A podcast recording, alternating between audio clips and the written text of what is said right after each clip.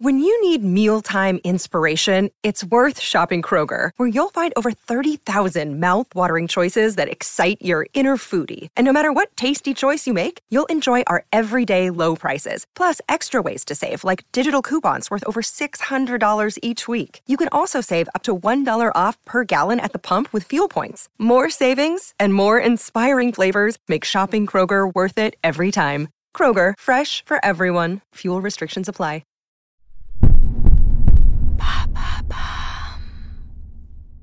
Salut, c'est Madame Meuf. Oh, mon problème aujourd'hui, c'est que c'est la Saint-Valentin. Mais non, c'est pas vrai, j'adore ça. C'est fou, hein? Allô? Vous avez 102 nouveaux messages. Mon verre En ce 15 jour de grève.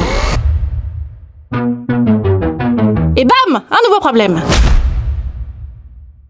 Croyez-le ou non, mais Madame Meuf aime l'amour.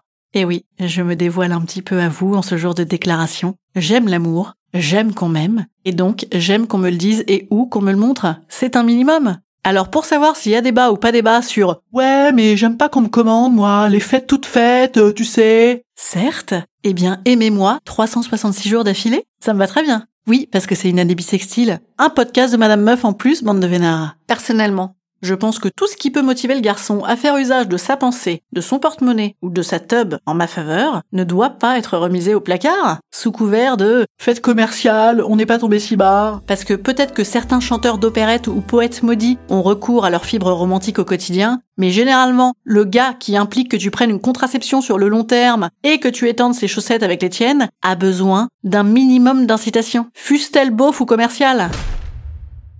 D'ailleurs, la Saint-Valentin, c'est un peu comme le mariage. Quel est l'intérêt de ne pas le faire? Au pire, c'est convenu mais sympathique. Au mieux, c'est time of my life. Je ne vous cache pas que dans mon discours ultra pro Saint-Valentin se cache une volonté insidieuse de manipulation. Si j'annonce que je m'en fous et qu'on me sert en tout et pour tout une rose bleue de chez le Paki et un chocolat au kirsch, vous vous rappelez de ce que je pense du chocolat au kirsch, fichtre? Eh bien je ne peux pas crier au scandale. Alors que quand je clame haut et fort que c'est une occasion gratuite d'être disponible à l'autre, de s'offrir à lui et de lui dire sincèrement des choses qui passent peut-être un petit peu à la trappe lors d'un vidage de la vaisselle avec baron noir en fond sonore, eh ben il est dur de me répondre qu'on s'en bat les steaks.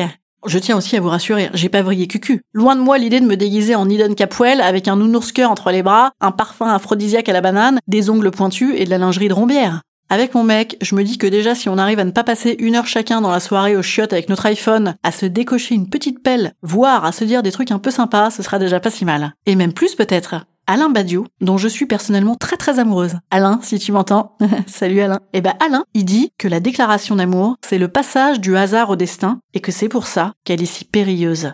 Ouais. Ouais, va peut-être pas falloir trop fouiller et invoquer le destin cette année alors avec mon mec, ouais. On va peut-être en rester à une petite binousse partagée. Instant conseil. Instant conseil.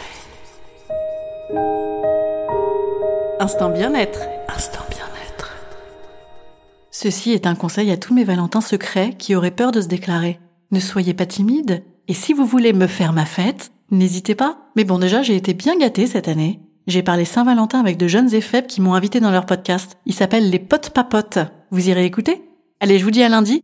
Et n'oubliez pas, partagez l'amour en commentant et en faisant connaître ce podcast. Bonne Saint-Valentin et bon week-end.